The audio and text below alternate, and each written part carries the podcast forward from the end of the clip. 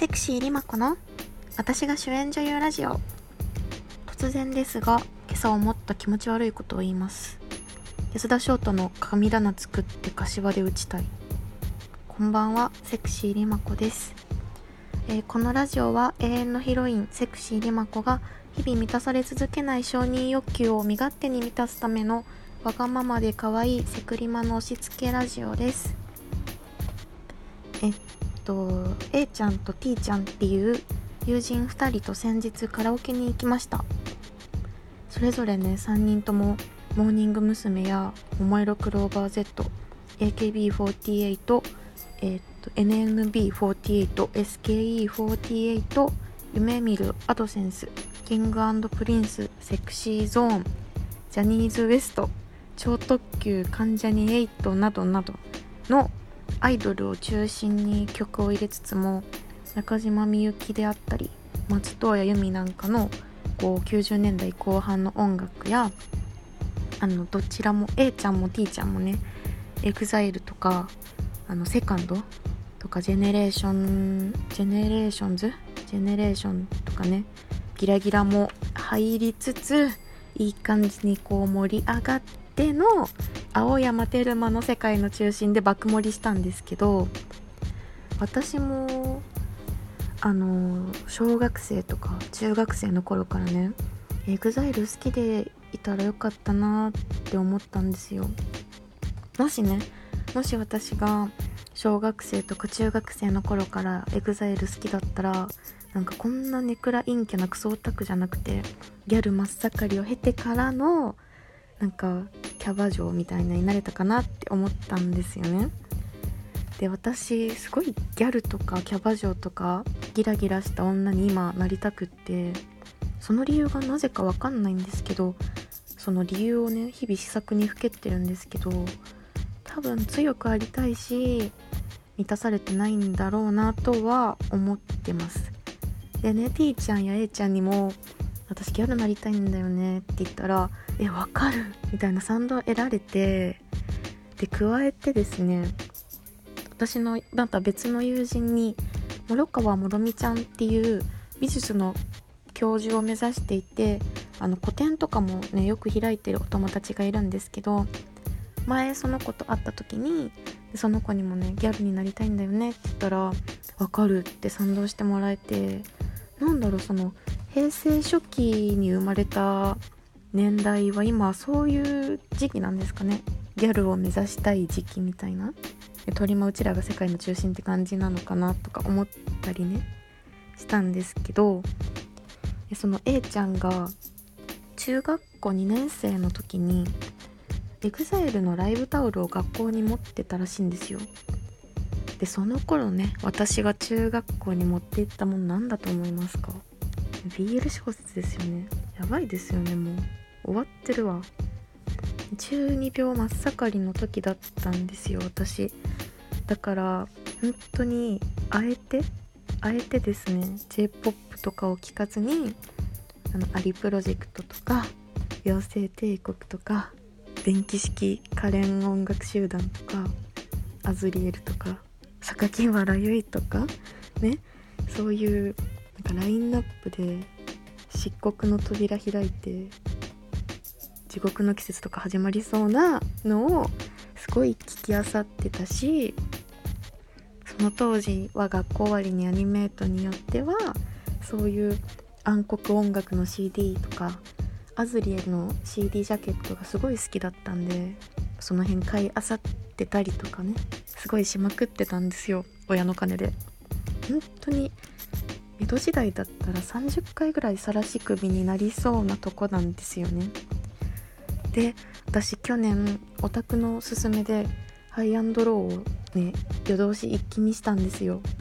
そしたらねドハマりしちゃってそのおかげで本当に本当に少しだけなんですけどちょっとだけ EXILE のことを理解してでそのガチガチ LD LDH ファミリーの人たちに「え私ハイアンドロー見たよ」みたいな言ったらガチ LDH ファミは見ないんですよねハイアンドローをあ私あんま見てないんだよねみたいなああれオタク向けコンテンツなんだなって。その時ねこう何て言うんですかきっちりした LDH ファミとの境目感じてめちゃめちゃ切なくなりました。で本当に今更なんですけど私ももっとちゃんと EXILE 勉強して好きになってあのギラギラのライブ映像を見てもこう陰脚総卓が消失しなくて済むようになりたいなって昨日決意して A ちゃんと T ちゃんのね力を借りようかなって思ったんですよね。なんでなんかこれだけはマジ絶対押さえとけよみたいなアルバムとかあったら教えてください。すぐ借りに行くので。ちなみに私は直人と佐野レオくんと劇団 EXILE の方の佐藤寛太くんがめちゃめちゃ好きです。佐藤寛太くんめちゃめちゃ好きです。佐藤寛太くんめちゃめちゃ好きです。で それでですね私カラオケの後にあの私たち3人本当に本当にいつまでもあの花の JK の心を忘れてないんでファミレスで多分3時間くらいはだべってたんですよねあのもちろんですけどドリンクバーと大盛りポテトですで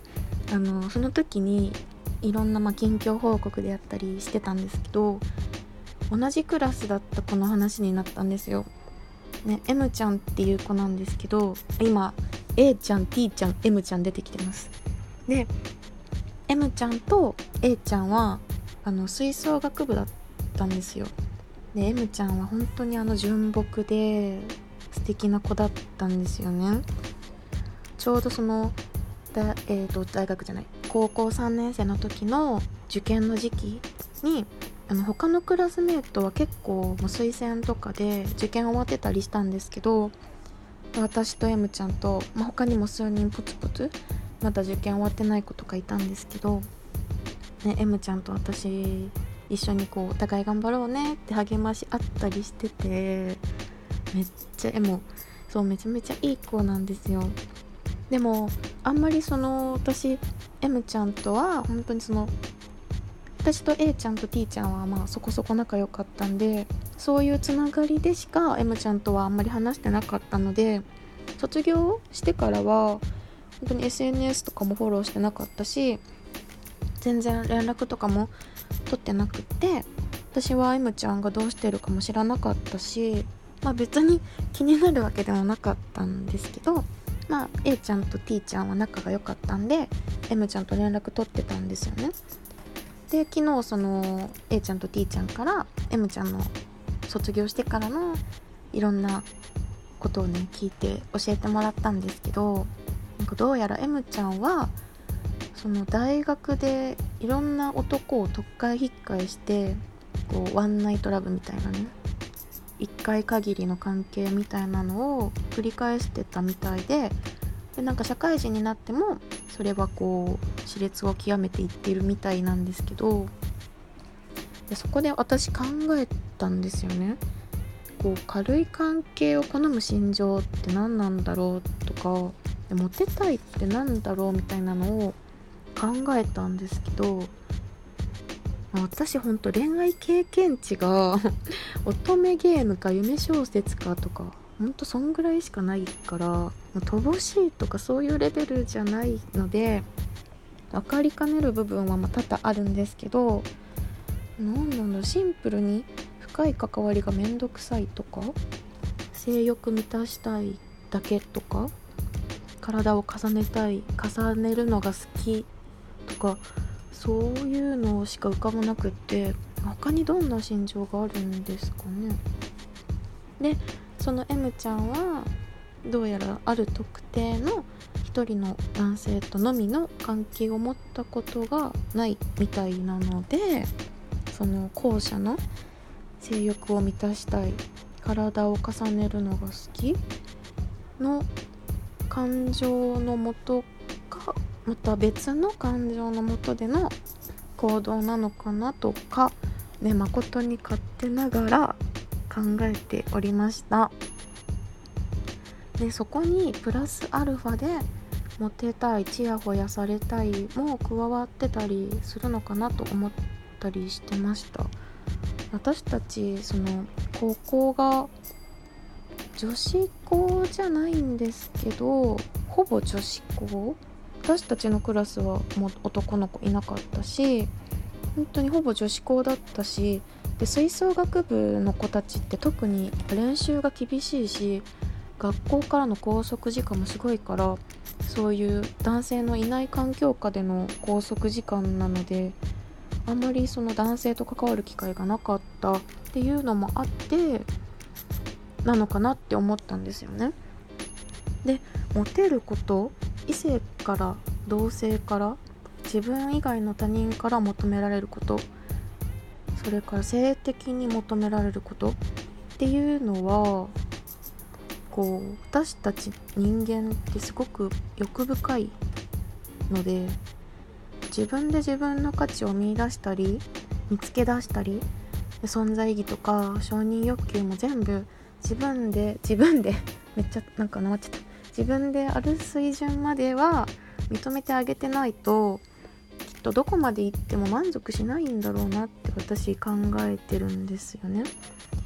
なんで私まあ話は違うんですけどすごいもう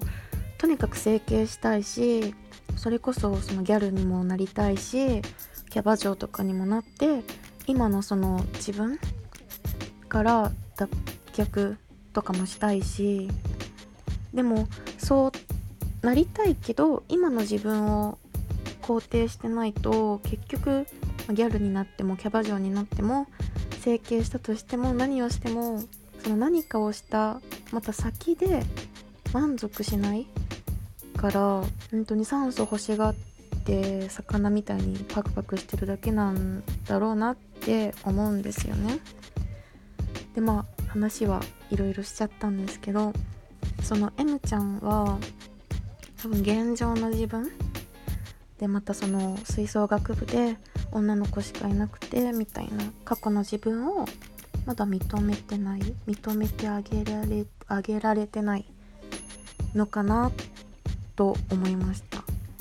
で M ちゃんは大学卒業してからかなりホワイトな場所しかもそのなかなか倒産しにくい場所で働いてるみたいなんですよね。多分生活水準はかなりいい方なんだと思うんですよ。それでもその満足できないまで求めついた先が男性から求められることに自分の存在してる場所とか自分の価値を確認する行いその男性に求められることによってそういう自分の立ち位置をまた再確認してたりするのかなと勝手に本当に邪推をしてしまいました。ごめんなさい。で私彼女の話を聞いて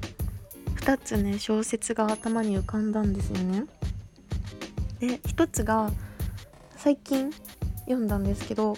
桐野夏夫氏の「濁女」っていう小説があってそれが頭によぎりました。真っ先によぎりました。でもう一つが江国香織さんの「ぬるい眠り」っていう短編集の中にある「トロトロ」っていうお話でそれもこう頭をよぎったんですよね、まあ、どちらもなんだろうな満たされないっていう、まあ、ちょっと不穏で、まあ、ちょっと遠いようなでもものすごく身近なお話なんですよね。また気が向いたらそのおは小説についても話したいなって思います。はい。あとりあえず今日はこんな感じで終わろうかなと思います。そう。スタンドマイヒーローズの宮瀬豪のねパズル付きの天然ものの公式小説夢小説読まなきゃいけないんであとピアノの練習もしたいし昨日めちゃめちゃ寝るの遅かったんですよ。多分2時半とかになっちゃったんで早く寝たいし。で今日も明日も明後日も仕事なんで私そう6金1級みたいなんですよ。月月火水木金金みたいな。だからなんか曜日が分かんなくなっちゃって今日日曜日なんですよね。セゴドンあったから分かったぐらいなんですけど、ね、明日から月曜日始まるけど明日も生きていきましょうって感じです。はい今日もありがとうございました、えー、私セクシーリマコは2人で冬が来るという名前で創作活動をしています。Twitter と Instagram で投稿してるのでぜひ見てください。アカウントはアットマークアンダーバーアンダーバーアンダーバー KURU アンダーバーアンダーバー NE です。アンダーバー3つ来るアンダーバー2個ねくるねです。でまたあのカクヨムっていう小説投稿サイトになんか私の落選した小説なんかを投稿したりしてるのでそちらもよかったら見てください。はい。ありがとうございました。ではまた気が向いたら喋りたいと思います。おやすみなさい。